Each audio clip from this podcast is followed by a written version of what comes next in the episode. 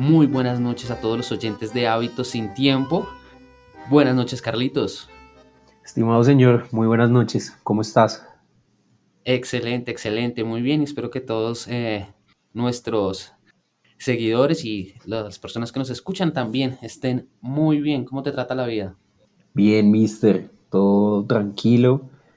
Contento de estar otra vez acá en insistiendo, como es costumbre de las personas tercas como nosotros, en este tercer episodio de Hábitos sin Tiempo. Otra vez compartiendo literatura, un rato agradable con nuestros oyentes y pues contigo. Gracias, muchas gracias. Espero que todos estén como nosotros, con su cervecita a la mano. Los que dispongan de la compañía de el tabaco, el cigarrillo, aunque no se recomienda, pero pues eh, hace parte de la parafernalia que rodea tras bambalinas este podcast. Tengan todo preparado para esta tercera sesión de conocimiento, de cuentos, de literatura. Y hoy vamos a ir con algo muy popular, porque lo que nos traes es, es bastante especial para los, los futboleros, ¿no? Tenemos un cuento de fútbol hoy. Así es, sí, señor. Para los futboleros eh, y diría que para los nostálgicos también, pero sobre todo amantes del fútbol. Lo que me lleva a una pregunta, estimado señor. ¿Tú consideras que eres un buen lector? Bueno, yo considero que me hace falta para, para ser todavía un buen lector, porque leo es lo que me gusta. Eh, y a veces, y a veces, no sé, uno tiene que abrirse a, otro tipo de, lecturas. Pero en líneas generales me diría que sí, por decir sí o no, es buen lector sí o no, sin tanta milonga. Entonces yo digo, sí, qué carajo, leo, ¿qué le Soy bueno, leo. ¿Qué te gusta de leer? ¿Por qué te gusta leer? Por los espacios, por las sensaciones, por los personajes y por la abstracción artística que trae leer. Sí, señor, qué interesante. Es un viaje leer. Sí, es un viaje, eso es, eh, todo el mundo lo dice, puede que suene a cliché, que es un viaje que te lleva, pues sí, es, así es. Es mucho más locuánime que ver una serie, que ver algunas películas, que perder el tiempo en ciertas actividades. La lectura te forma, te hace crecer, te enseña, te da herramientas para tu vida cotidiana, para expresarte mejor en tu trabajo, para resolver problemas de la vida cotidiana, para estar preparado para también otras situaciones, tanto buenas como malas. Te da herramientas de conquista, te da acompañamiento en la soledad, te da tranquilidad eh, en la ansiedad. En fin, es un buen remedio para cualquier mal.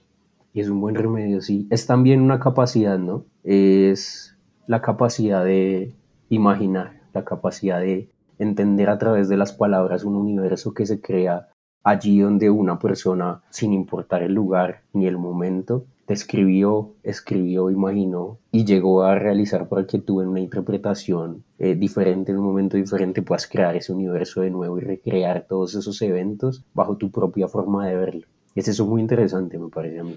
Sí, claro, y además que está el, el universo de la lectura en sí, y está el universo del autor cuando la está creando, que es algo que yo también pienso cuando termino un cuento, cuando termino una crónica, una lectura, yo digo, bueno, este fue el universo que creó el autor, pero ¿en qué universo estaba viviendo el autor para crear este otro universo o los diferentes universos que tienen? Entonces e, e, es, bastante interesante cuando uno pues eh, se da a la reflexión, al profundo análisis y al disfrute, porque básicamente también eh, es disfrutarlo, ¿no? Yo no entiendo cómo la gente puede decir que le aburre leer, pero bueno, pero bueno, supongo que no están aquí sino perdiendo el tiempo en algún lugar. ¿Tú qué le recomendarías, mister, a una persona que tal vez no es un lector frecuente, pero le gustaría leer? Creo que este además entre en medio de la ignorancia, pero las ganas de conocer, de leer, de investigar, que nos sientan aquí en estos días. Otra de las intenciones es que la gente sienta alguna atracción por la lectura, que se enganche que disfrute de un cuento y que pase un rato agradable pensando sobre eso. ¿Qué le recomendarías a una persona que tal vez le gustaría leer?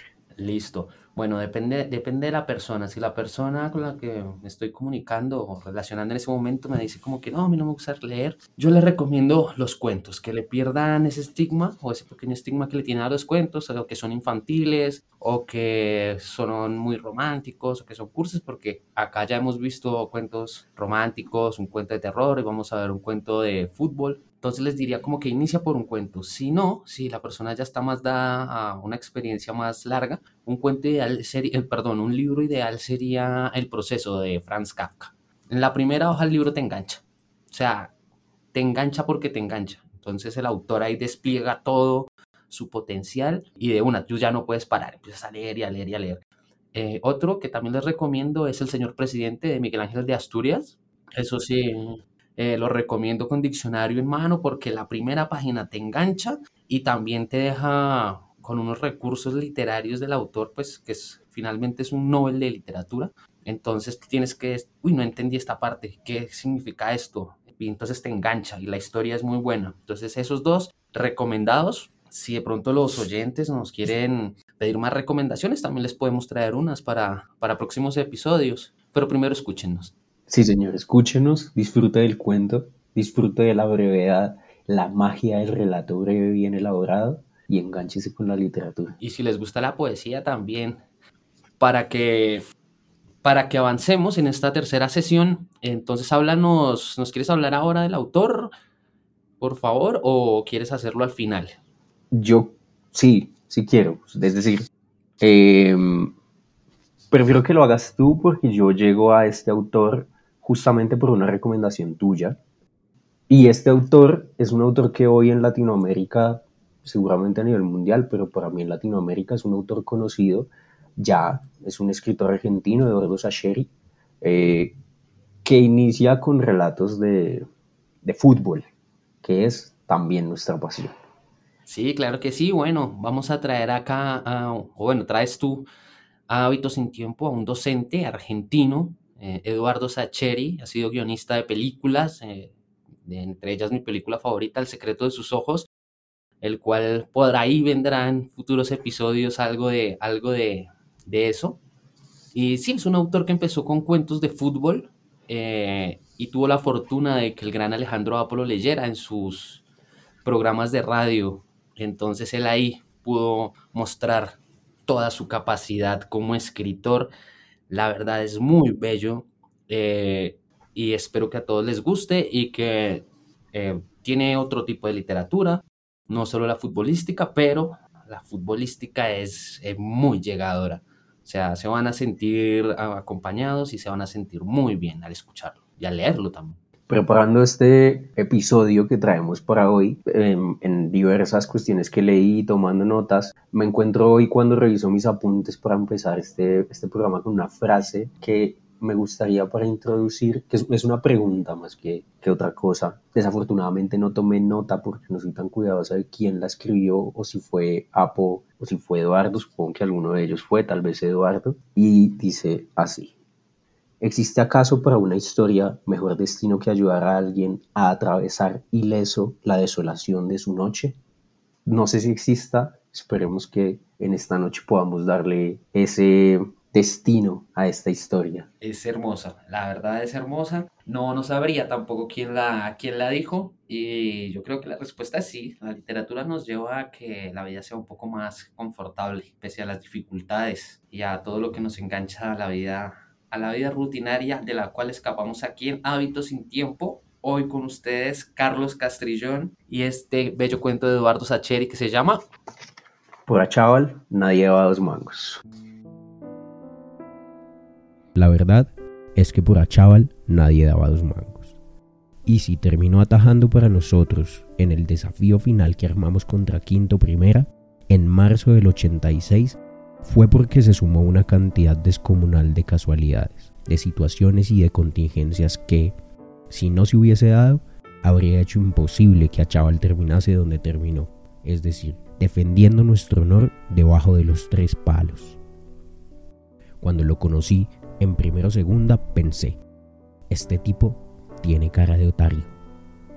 Pero me dije que no tenía que ser tan mal bicho como para juzgar a alguien simplemente por la cara de modo que me obligué a darle una oportunidad. Jugamos contra Primero Primera por primera vez en mayo de 1981.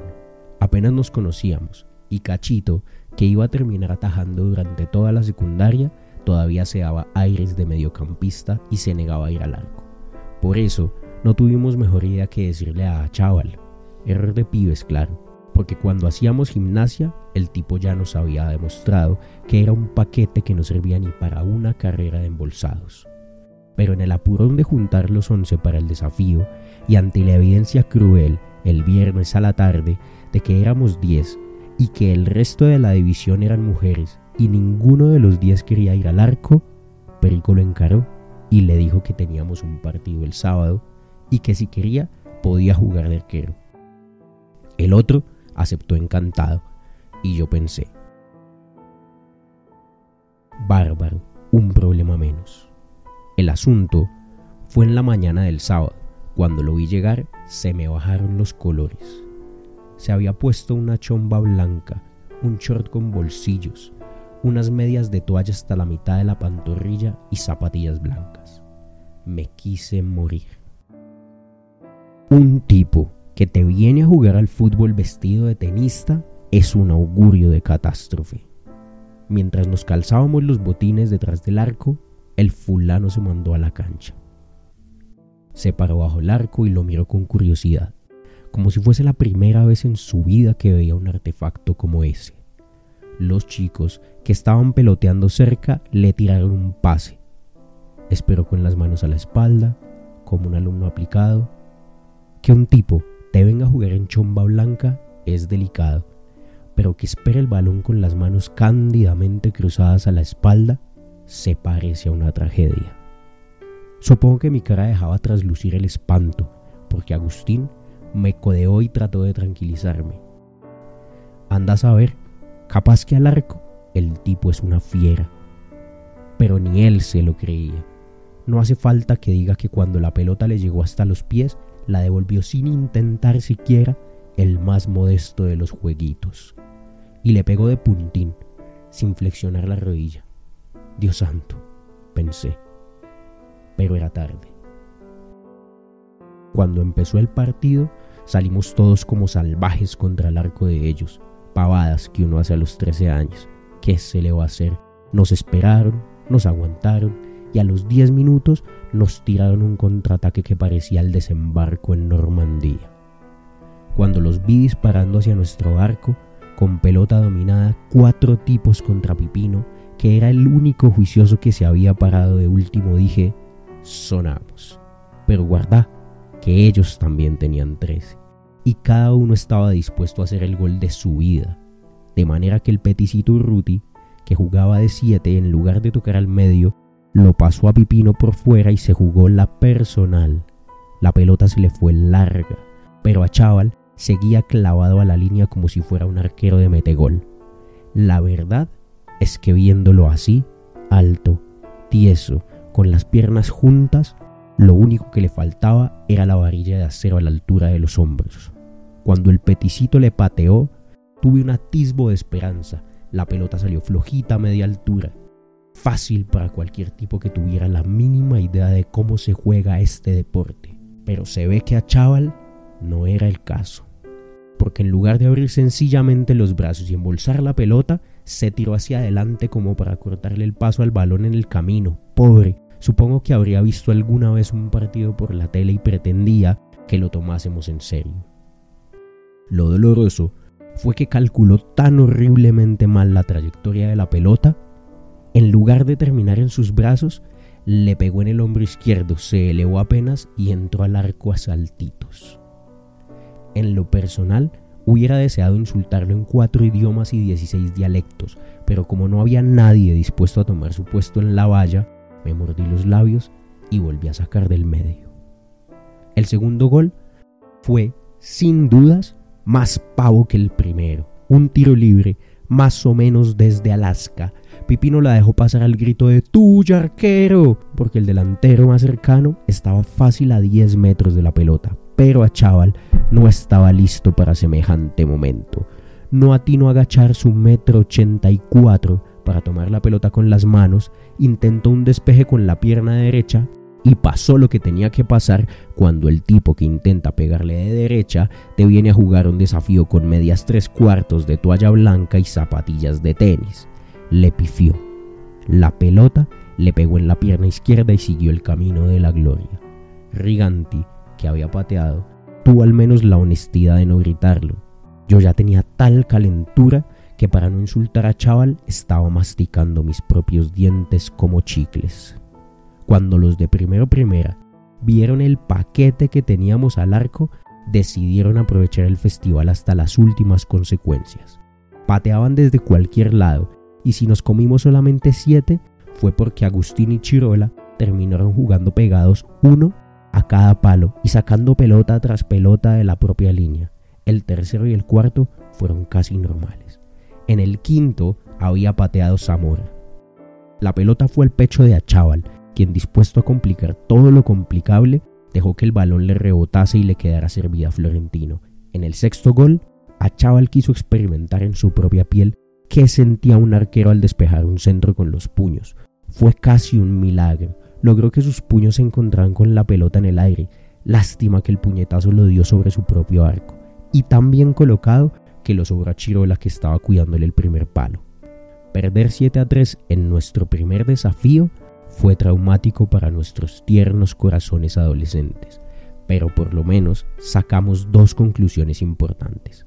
Cachito renunció a sus aspiraciones de ocho gambeteador y se resignó a vivir el resto de la secundaria bajo los tres palos, y a Chaval no lo volvimos a llamar en la perra vida para jugar los desafíos. Quedamos con 10, pero gracias a Dios lo solucionamos rápido. En junio nos cayó Dicrosa directamente de los cielos. Le habían dado el pase de Lenet para no echarlo. Creo que no hubo un solo año en el que el tipo terminase con menos de 20 amonestaciones. Pero su espíritu belicoso, que según el rector García lo convertía en un individuo totalmente indisciplinado, bien orientado por el plantel, bien contenido, bien guiado hacia las pantorrillas de los contrarios, era algo así como una espada de justicia que disuadía a los rivales de peligrosas osadías. De manera que el debut y despedida de Achával se había producido en mayo de 1981. Y así hubiese quedado la cosa de no ser porque el pelotudo de Pipino tiene más boca que cerebro. Nos recibimos en diciembre del 85 con una estadística preciosa, verdaderamente una pinturita, 32 ganados, 6 empatados, 18 perdidos. Por supuesto que esa era la estadística general, de primero a quinto.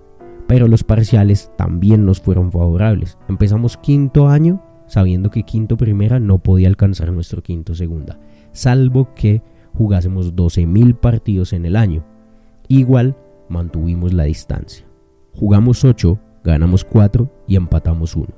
¿Qué más podíamos pedirle a la vida?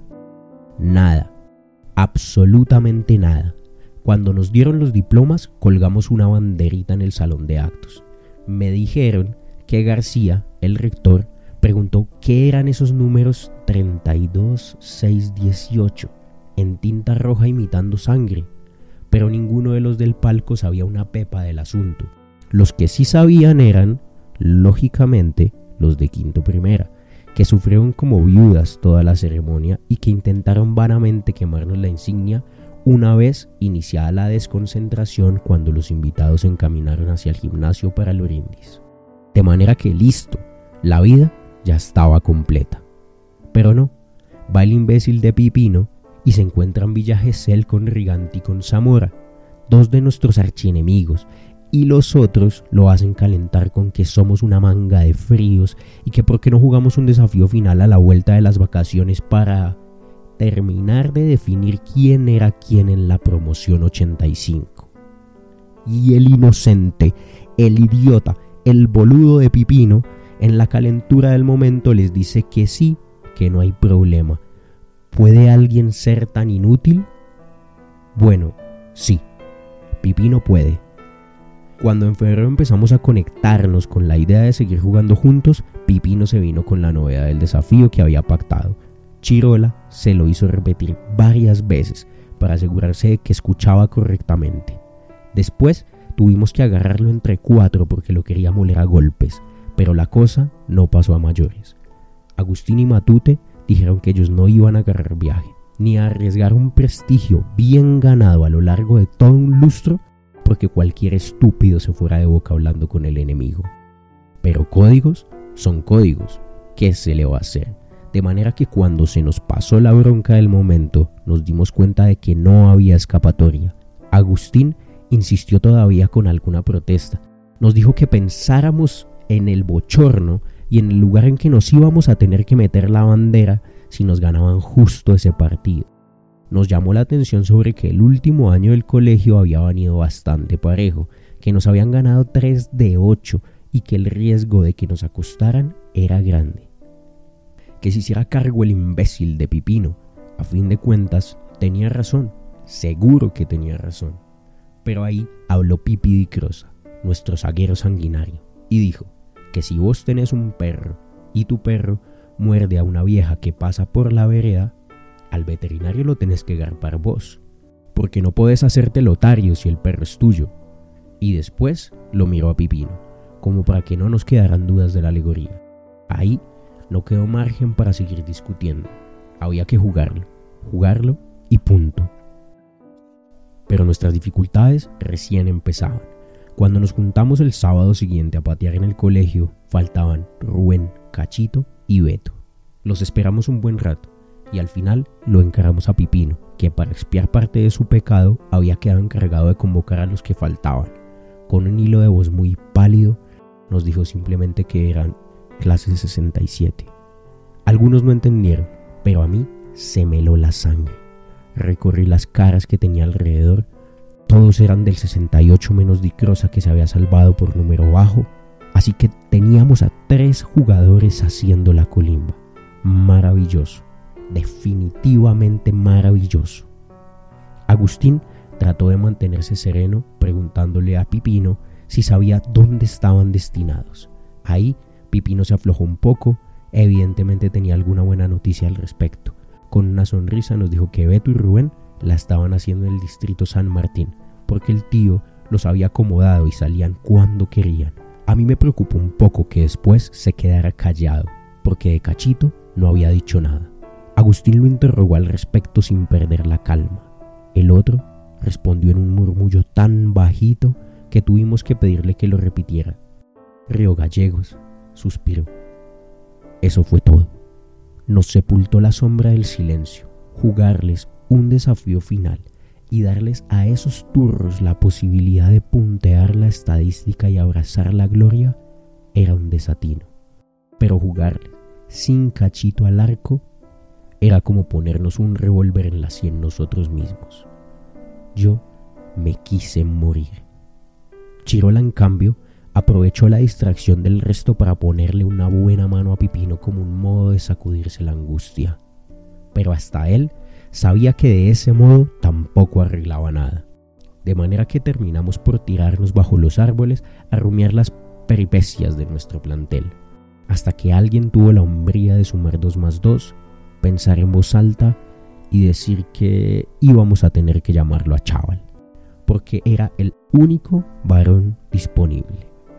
El Tano preguntó si no era preferible jugar con 10, pero Agustín, que es un estudioso, nos dijo que no valía la pena, porque la cancha medía como 105 metros por 70 y pico, y que en semejante pampa un jugador menos se notaba demasiado. Un jugador, ya sé, pero a Chaval el Tano sacudía la cabeza sin convicción. Nos pasamos 45 minutos discutiendo en qué puesto ponerlo. Finalmente, consideramos que el sitio menos peligroso era ubicarlo delante de la línea de 4, como para tapar un poco el aire a la salida del círculo central. A lo mejor, era capaz de obedecer un par de órdenes concretas al estilo de no te despegues al 5 o pégale al 10 bien lejos del área. A lo mejor algo había aprendido en esos años. Lo que no fuimos capaces de calcular era que el punto S se viniera con exigencias al momento de la convocatoria. Cuando los llamó Agustín, le dijo que sí, que se prendía encantado, pero al arco. Agustín no estaba listo para eso. Y cuando insistió, el otro volvió a retrucarle que no tenía problema en asistir, pero que jugaba sí o sí al arco, que era su puesto natural. Cuando Agustín nos contó, me acuerdo que Pipi Crosa se agarraba el pelo con las dos manos y se reía como loco, pero de los nervios. Como que el puesto natural. Se le fundieron los tapones al boludo ese. Yo pensé que tal vez era una venganza, una cosa así. Al tipo nunca lo habíamos convocado en toda la secundaria y ahora nos tenía en el puño. Se iba a dejar hacer los goles como un modo de castigarnos, así que me fui hasta la casa a encararlo. Pero cuando me abrió la puerta, me desbarató las intenciones. Salió a darme un abrazo con cara de Virgen María. Estaba chocho. No me dejó ni empezar a hablar y de movida me informó que se había ido esa misma mañana a comprar guantes y medias de fútbol, que durante la semana estaba trabajando en cañuelas en el campito de unos tíos, pero que me quedara tranquilo porque había pedido permiso y el sábado iba a salir de madrugada para llegar cómodo a su casa, descansar un rato y venirse después de comer para el partido. Y cuando me invitó a pasar y tomar unos mates, a mí se me había atravesado como una angustia terrible de pensar ¿Cómo carajo le decía a este tipo que lo íbamos a poner de tapón en el medio campo para que no estorbara? Mientras la pava silbaba, me dediqué a mirarlo. Estaba igual que a los 14, altísimo, flaquísimo, con las patitas enclenques y un poco chuecas, la espalda angosta y los brazos largos, capaz que para el béisbol prometía, qué sé yo. Pero lo que era para ponerlo al arco en el desafío final contra Quinto Primera, ni mamados, no había modo. Pero ahí se volvió a mirarme con una sonrisa de angelito y me dijo, ya sé que cuando jugué con ustedes en primer año los hice perder, pero quédate tranquilo, esperé demasiado tiempo una oportunidad como esta y no los voy a hacer quedar mal. Si me faltaba algo para terminar de sentirme el tipo más hijo de mil putas sobre el planeta Tierra, era eso al mono ese lo habíamos colgado hacía cinco años. Nunca jamás lo habíamos llamado para jugar por perro. Y en lugar de estar tramando una venganza de Padre y Señor nuestro, el tipo lo único que pretendía era no defraudar a sus compañeros de quinto segunda con un nuevo fracaso. ¿Qué iba a hacer? Me paré, le di un abrazo, le dije que estuviese tranquilo, que sabíamos que no nos iba a fallar, cuando me acompañaba hasta el portoncito del frente le pregunté como al pasar si en estos años había estado jugando en algún lado. Me dijo con el mismo rostro de beatitud infinita que no, que en realidad su último partido de fútbol había sido ese, porque el médico le había recomendado que se dedicara a correr y él le había hecho caso. Cuando me tomé el colectivo para casa, pensé que estábamos perdidos. Íbamos a jugar un partido inútil contra nuestros rivales de sangre, sin necesidad, simplemente porque el pipino era un imbécil bravucón. Íbamos a jugarlo sin cachito al arco porque estaba haciendo la colimba en Río Gallegos. Íbamos a poner al arco a un fulano que no la veía ni cuadrada y que durante los últimos cinco años se había dedicado a maratonista. Y yo era el estúpido que tenía que decírselo a los muchachos cuando nos encontramos para entretenernos el jueves a la tarde hice lo único que correspondía hacer en semejante situación. Les mentí, como un cochino. Les dije que estábamos totalmente a cubierto, que a Chaval era una fiera bajo los tres palos, que el tipo se la había jugado de callado todos estos años, pero que había llegado hasta la quinta división de ferro y que estaba esperando club. Paro acá porque me da vergüenza escribir todas las mentiras que dije en ese momento. Para peor, las dije tan bonitas o los muchachos estaban tan necesitados de escuchar buenas noticias que se abrazaban, saltaban, cantaban cantitos de cancha, estaban chochos. Alguno hasta comentó como un buen augurio el hecho de que Cachito estuviera haciendo la colimba en el culo del mundo. Yo los dejé. ¿Para qué les iba a amargar la vida? si bastante se la iban a amargar el sábado a la tarde. El día señalado estuvimos temprano. Después de comer pasé lista a las dos y media y estaban todos excepto nuestra nueva estrella. Con los de quinto primera nos saludamos de lejos. Parece mentira. Cinco años en el mismo colegio y había tipos de los que no sabíamos solo los apellidos. Pero, ¿qué se le va a hacer cosas de la guerra?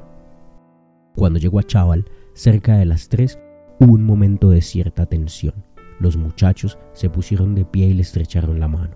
Supongo que cuando lo vieron con la misma pinta de poste de alumbrado de toda la vida, sospecharon que el asunto de la quinta división de ferro era un invento. Igual fueron cordiales. El que estaba raro era Chaval.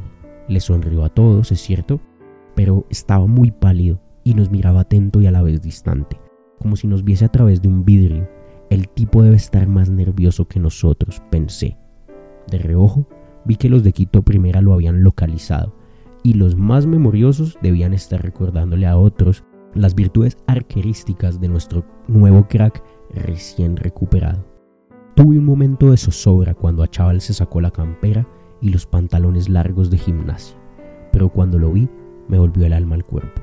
Buzo verde y amplio, medio gastado, pantaloncito corto pero sin bolsillos, medias de fútbol, zapatillas bien caminadas. Arrancamos mejor que la vez pasada, festejé para mis adentros. Cuando empezó el partido, se notó que los tipos esos de quinto primera estaban dispuestos a lavar sus desdichas de 5 años en 90 minutos. Se lanzaron a correr como galgos hambrientos, ponían pierna fuerte hasta en los saques de arco, se gritaban unos a otros para mantenerse alertas y no mandarse chambonadas. ¿Y nosotros? Ay, nosotros. Parece mentira como 10 tipos que se han pasado la vida jugando juntos, que se saben todas las mañas y todos los gestos que tocan de memoria porque se conocen hasta las pestañas, pueden convertirse en semejante manga de pelotudos en un momento como ese. Fueron los nervios. Por más que tratásemos de no pensar, la idea se te imponía, me cacho. Les ganaste 32 veces, pero si te ganan esta, sonaste. Y no importa que Pipino sea un enfermo, es de los tuyos y arregló el desafío. Así que si perdes, fuiste para toda la cosecha como cuando estás en el picado y algún iluminado de tu equipo que va ganando por 17 goles no tiene mejor idea que decir, para animar el asunto, la maldita frase, el que hace el gol gana. ¿Pueden existir semejantes otarios? Existen, juro que existen. Bueno, el pipino había sido una especie de monumento al idiota de esa categoría, y yo no me lo podía sacar de la cabeza, y supongo que los demás tampoco, porque si no, no se explica que hayamos arrancado jugando tan, pero tan, pero tan como los mil demonios. No dábamos dos pases seguidos, hasta los laterales los sacábamos a dividir y perdíamos todos los rebotes. Dick Rosa, sin ir más lejos, estaba hecho una señorita dulce y temerosa, una bailarina clásica, mal rayo lo parta. A los cinco minutos del primer tiempo, yo ya estaba mirando el reloj. A los siete, ellos se acercaron por primera vez seriamente al área. Se armó un entrevero penitas afuera de la media luna. Zamora la calzó con derecha de sobrepique y la bola salió como si la hubiese dado con una bazuca. Yo recé. La pelota pegó en el travesaño y picó apenas afuera. A Chaval, que algo hubiera debido tener que ver en el asunto, la miraba como si se tratase de un objeto extraño y hostil, difícil de catalogar, que atravesaba el aire a su alrededor. Despejó Chirola con lo último de lo último. Cuando iba a venir el córner, me acordé del despeje con los puños que a Chaval había perpetrado en el año de 1981 y sentí profundos deseos de llorar. No sabía si cavar una trinchera, llamar a la policía o retirar al equipo. Daba lo mismo. Ellos lanzaron un centro precioso al primer palo para que la peinara Reynoso y la mandara para alguno de los altos en el segundo palo. Para cualquier arquero era un balón complicado. Para Chaval era imposible. Cerré los ojos. Cuando los abrí, el área se estaba vaciando de gente. Chirola pedía por derecha, Agustín por izquierda. Ellos volvían de espaldas a su propio arco y ahí, en el borde del área chica, con la pelota bajo un brazo, las piernas apenas abiertas, el chicle en la boca, la mirada altiva, estaba Juan Carlos Achával. El amor de Dios es infinito, pensé. Nacimos de nuevo. Lástima que el asunto recién empezaba. Supongo que todas las chambonadas que no cometimos en cinco años de secundaria estábamos decididos a llevarlas a la práctica en esa tarde miserable. A los 20 les dejamos libre el camino para el contraataque y quedó Pantani cara a cara con Achával. Encima, ese Pantani es más frío que una merluza. En lugar de patear al voleo, lo midió, le amagó y se tiró a pasarlo por derecha. Lo escribo y todavía no me lo creo. Achával, con un metro ochenta y pico a cuestas, estuvo en el piso en una fracción de segundo, hecho un novillo en torno a la pelota. Ahí los nuestros sí que le gritaron y el tipo cuando se levantó estaba radiante. Era como si cada cosa que le salía derecha le fortaleciera las tripas porque de a poco se soltaban los movimientos y se volvían los colores a la cara. Cuando a los 30 minutos se colgó del aire y sacó al córner con mano cambiada, un tiro libre de González, yo ya casi no me extrañé. Era como si simplemente lo hubiese estado esperando, como cuando tenés fe ciega en tu arquero, como en los mejores días de Cachito. Y al terminar el primer tiempo, cuando le tapó otro mano a mano al nueve de ellos, yo mismo que soy más callado que una planta, me encontré felicitándolo a los alaridos. Cuando a los tres minutos del segundo tiempo le sacó un cabezazo a quemar ropa Zamora, mientras los malparidos ya gritaban el gol, yo me dije, hoy ganamos. Esas cosas del fútbol, cuando te revientan a pelotazos durante todo un partido y no te embocan, por algo es. A la primera de cambio, los vacunas. Dicho y hecho. Por supuesto que no fue un golazo. Con la tarde de mierda que teníamos todos, como para andar convirtiendo goles inolvidables, fue a la salida de un córner, en medio de un revoleo descomunal de patas. Le pegó Pipino, se desvió en uno de los centrales, pegó en el palo y entró pidiendo permiso. Por supuesto que lo gritamos como si hubiese sido el gol del milenio. La bronca que tenían esos tipos no se puede explicar con palabras. Pero guarda, estaban recalientes pero no desesperados. Faltaban 35 minutos y si nos habían metido 10 situaciones de gol hasta ese momento, calculaban que 4 o 5 más iban a tener de ahí en adelante. Se equivocaron, pero porque se quedaron cortos. Yo conté 14 y paré ahí porque no quería saber más nada, aunque deben haber sido como 20 en total. Nosotros nos metimos atrás como si fuéramos Chaco Forever ganando 1 a 0 en el Maracaná. De Giles, ¿qué se le va a hacer? Pero el asunto es que con esa táctica lo único que logramos fue cortar clavos como beduino. Nuestro delantero de punta estaba parado a la salida del círculo central, pero del lado nuestro. A la cancha faltaba ponerle una de esas señales de tránsito negras y amarillas con el autito por la subida, para indicar que el pasto estaba en pendiente pronunciada contra nuestro arco.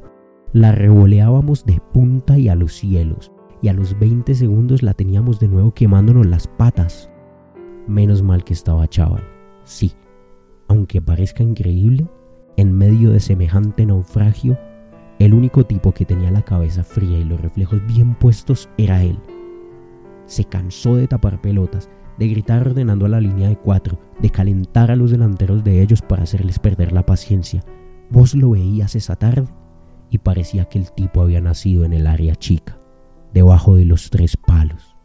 A los 15 del segundo cacheteó una pelota por encima del travesaño que a cualquier otro, incluso a Cachito, se le hubiese metido. A los 22 cortó un centro abajo cuando entraban cuatro fulanos de quinto primero para mandarla a guardar y sin dar rebote. A los 30 se lanzó como una anguila para sacar un puntinazo que se metía en el rincón derecho contra el piso. Más le tiraban y el tipo más se agrandaba le llovían los centros y a Chaval los descolgaba como si fueran nísperos. Nunca en la perra vida vi a un tipo atajar lo que esa tarde le vi atajar a Juan Carlos a Chaval. La cara se le había transformado. Estaba rojo de la alegría, de la tensión y de la manija que le dábamos nosotros con nuestro aliento. Gritábamos sus tapadas como si fueran goles. Estábamos en sus manos enguantadas y el tipo lo sabía. Lo malo era que no le ayudábamos para nada. Lo único que hacíamos era pegotearnos contra el área y hacer tiempo en cada ocasión que teníamos, pero el reloj parecía de goma. A los 35 yo sentía que íbamos por el minuto 115. Me acuerdo de que iba justo ese tiempo porque Agustín acababa de gritarme que faltaban 10, que parásemos la pelota en el mediocampo, pero no tuve ni tiempo de contestarle porque lo que vi me dejó helado. El 9 de ellos acababa de pasar a los dos centrales y estaba entrando al área recto al arco. Por primera vez en la tarde, a Chaval, aunque le achicó bien, erró el zarpazo. cuando el otro se tiró a gambetearlo, estábamos listos, porque el petizo acababa de dejar nuestro arquero en el piso a sus espaldas. Supongo que Urruti, el mismo que le había embocado el primer gol en aquella jornada fatal del 7 a 3, debe estar todavía al día de hoy preguntándose qué cuernos pasó que terminó pateando el aire en el lugar en el que debía estar la pelota. Seguro que no vio, no pudo ver porque nadie pudo verlo. La manera en que a Chaval se incorporó y desde atrás se tiró como una lanza, con el brazo arqueado por delante de los pies del otro, para tocarle apenas la bola hacia el costado, sin rozar siquiera el pie del delantero. Poesía. Esa tarde a Chaval fue poesía. Después de esa jugada, pareció como si el partido hubiese terminado. En los minutos siguientes se jugó muy trabado en el medio campo, pero ellos no volvieron a posiciones de peligro. Era como si pensaran que si no habían hecho ese gol, no podían hacer ninguno. Supongo que nosotros también nos relajamos, porque de lo contrario no puede entenderse el córner estúpido que le regalamos cuando faltaban dos minutos. Zamora lo tiró bien, el muy turro, podrido, como estaba de que a Chava le descolgara todos los centros, esta vez lo lanzó muy pasado y muy abierto. Nosotros, que como ya expliqué, no parábamos ni a un caracol anciano, la mirábamos pasar por arriba con expresión de vacas. Lo terrible fue que del otro lado la estaba esperando Rivero, el arquero de ellos, parado en posición de 10, un metro afuera del área. Yo supongo que si le pones a Rivero a pegarle 700 veces a un centro que baja así de pasado, 300 veces la pifia al balón y las otras 400 la cuelga de los árboles, pero esta vez el muy mal parido la calzó como venía y la escupió abajo contra el palo derecho. Ya dije que a era lungo, flaco y torpe, pero la mancha verde de su uso pegándose a la tierra me indicó que iba a llegar también a esa. La pelota traía tanta fuerza que después de rebotar contra las manos de Achaval volvió al centro del área cuando González, el maldito que mejor pegaba de los 22 presentes, pateó como venía con la cara interna del pie zurdo hacia el palo izquierdo del arquero nuestro. Necesariamente estábamos fritos. Por más que Achaval estuviese en una tarde de epopeya, no podía levantarse en un cuarto de segundo junto al palo derecho y volar al ángulo superior izquierdo para bajar semejante bólido. Gracias a Dios, esta vez no cerré los ojos porque lo que vi estoy seguro que será uno de los cinco o seis mejores recuerdos que pienso llevarme a la tumba. Primero la bola, solo la bola, subiendo hacia el ángulo, pero enseguida, por detrás de esa imagen, un tipo lanzado en diagonal, con los brazos todavía pegados a los lados del cuerpo para mejorar la fuerza del impulso, después los brazos abriéndose como las alas de una mariposa volando con un buzo verde, las manos enguantadas describiendo dos semicírculos perfectos, armónicos, exactos, y al final dos manos al frente del vuelo encontrándose entre sí y con una bala brillante y blanca que de pronto cambia de rumbo y se pierde 20 centímetros por encima del ángulo del arco. Cuando terminó, lo primero que quise hacer fue ir a encontrarme con Achaval. No fui el único. Todos tuvimos la misma idea al mismo tiempo. Lo rodeamos cuando se estaba sacando los guantes al lado del palo y lo levantamos en andas como si acabase de hacer un gol de campeonato. A Chaval nos sonreía desde su modesto limpo y se dejaba llevar. Cuando se liberó de los últimos abrazos, me acerqué para saludarlo cara a cara. No sabía bien qué iba a decirle, pero le quería pedir perdón por haberlo borrado todo este tiempo, por haber sido tan pendejo de no ofrecerle otra oportunidad. Después de aquel debut de catástrofe, cuando le tendí la mano y me largué a hablar, me cortó en seco con una sonrisa. No tenés que disculparte, Dani. Está todo perfecto. Y cuando insistí me repitió, quédate tranquilo, Daniel. En serio, yo quería esto. Gracias por invitarme. Le pedimos 50 veces que se quedara con nosotros a tomar unas cervezas, pero dijo que tenía que rajarse enseguida para cañuelas. Le dijimos que no, que no podía, porque la noche habíamos quedado en la pizzería de la estación con las chicas del curso para salir todos juntos. Volvió a sonreír, nos dio un beso y se despidió con bueno, cualquier cosa después los veo. Pero a mí me sonó que no pensaba pintar por la pizzería ese sábado a la noche. Llegué a la casa como a las 7, con el tiempo justo para comer algo, pegarme un buen baño, vestirme y volver a salir. Porque habíamos quedado en encontrarnos a las 9. Pasé por lo de Gustavo y después nos fuimos los dos hasta lo de Chirola. A una cuadra de la pizzería vimos que Alejandra y Carolina venían caminando por el lado nuestro. Cuando estuvieron cerca, nos quedamos de una pieza. Las dos venían llorando a mares. Gustavo les preguntó qué pasaba. ¿Cómo? No saben nada. La voz de Alejandra sonaba extraña en medio de los sollozos. Nuestras caras de sorpresa significaban que no teníamos ni la más remota idea. Juan Carlos, Juan Carlos Achával, se mató en un accidente en la ruta 3 viniendo para acá. Yo sentí que acababan de pegarme un martillazo encima de la ceja. ¿Cómo viniendo? Yendo para Cañuelas, querrás decir. En medio de mi espanto escuchaba la voz de Gustavo. No, nene. Carolina le dice nene a todo el mundo. Viniendo para acá esta madrugada. Chirola me miraba con cara de no entender nada y Gustavo insistía que no podía ser. Te digo que sí. Alejandra porfiaba entre sollozos. Hablé con la hermana y me dijo que había venido temprano en la chata del tío porque a la tarde tenía el desafío de ustedes contra el otro quinto, ¿no es cierto? Supongo que de la tristeza me habrá bajado la presión de golpe. Para no caerme redondo, me senté en el cordón de la vereda. No entendía nada. Las chicas tenían que estar equivocadas. No podía ser lo que decían de ninguna manera. Pero entonces me acordé de la tarde, de la bola que achaba la había cacheteado arqueado hacia atrás por encima del travesaño, de la otra la que había sacado con mano cambiada del ángulo derecho, de la que le había afanado de adelante de los pies al Petit Ruti. Y por encima de todo, me acordé del doblete con River y con González. Me vino la imagen de Juan Carlos Achával lanzado de un palo a otro, sostenido en el aire a través de los siete metros de sus desvelos, con las alas verdes de su uso de arquero y todo el aire y la bola brillante y la sonrisa. Y entonces entendí. El gran cuento de Eduardo Sacheri. Por Achával nadie daba dos mangos y vino del cielo a salvarnos de los bárbaros de Quinto Primera y de la pelotudez del pipino, ¿viste? Gracias a Dios por Achával. Cuento maravilloso de el libro Lo empezó después de Eduardo Sacheri, como mencionamos en un inicio, uno de mis favoritos, de nuestros favoritos.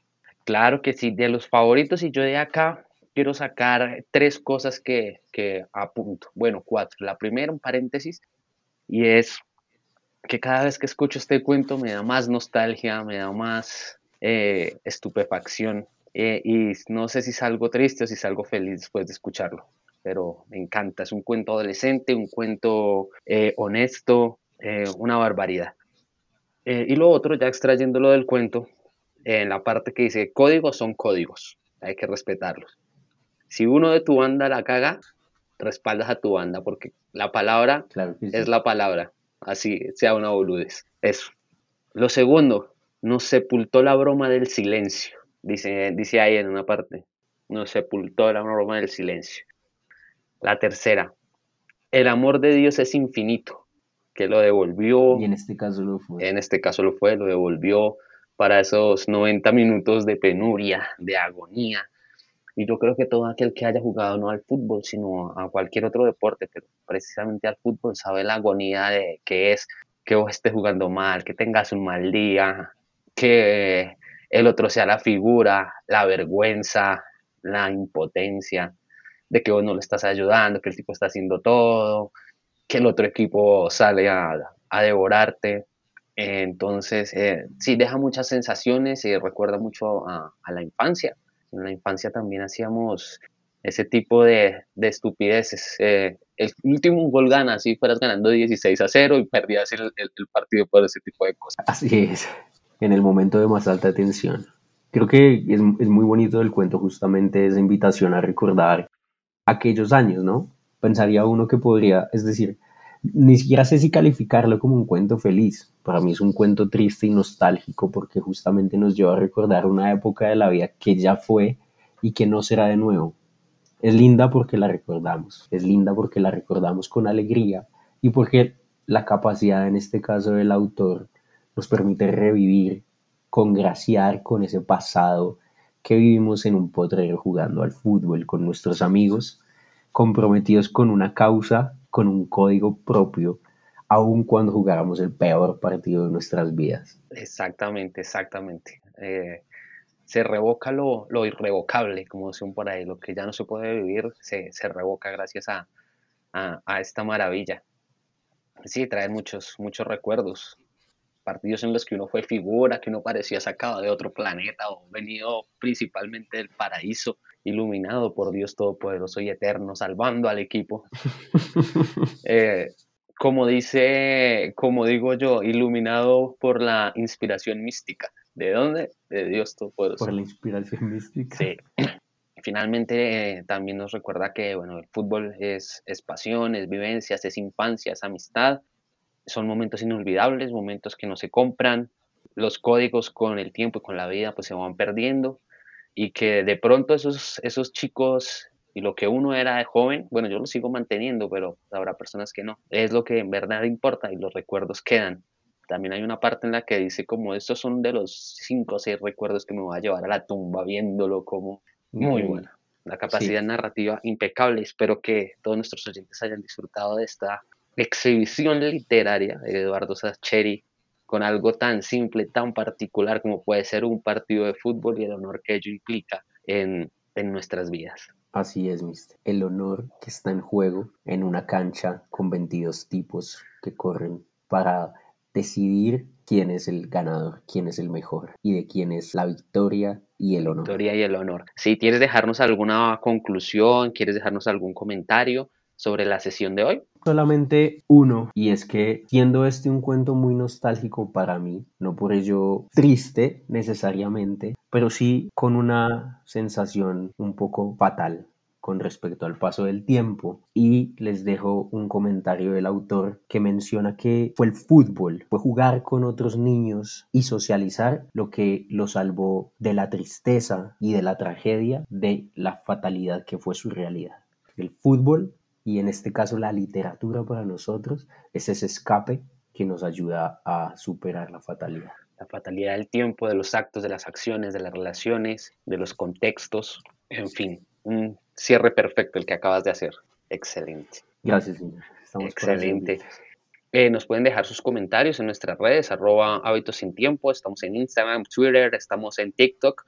Así es, mister. Entonces, para ti, muchas gracias por la charla, por la compañía y a nuestros oyentes por estar aquí en esta oda insistente que ha sido Hábitos sin Tiempo. Sí, señores, a todos ustedes muchas gracias por oírnos, muchas gracias por creer en nosotros, gracias por todos sus comentarios y por la acogida que han tenido los dos primeros episodios, esperamos no defraudarlos. Lo que se viene es sorpresa, pero sé que les va a gustar vamos a traer un cuento también muy lindo y muy especial para la siguiente semana. Entonces, atentos a Hábitos sin Tiempo. Les deseamos que tengan un excelente día, noche o mañana, sea, o en cualquier espacio de tiempo en el que estén escuchando esto.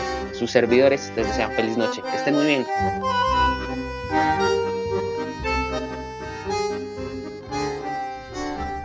Esta es una misión sin ánimo de lucro. Es un programa aficionado producido por Hernán Salazar y Carlos Castrillón Martínez. A todos, gracias por escucharnos. Déjenos conocer sus opiniones en nuestras redes sociales o vía correo electrónico. Un sincero agradecimiento para los productores de las ayudas, ambientes, cortinas y paisajes sonoros que fueron utilizados en este episodio y reseñados en la descripción del capítulo. Esto fue Hábitos sin Tiempo.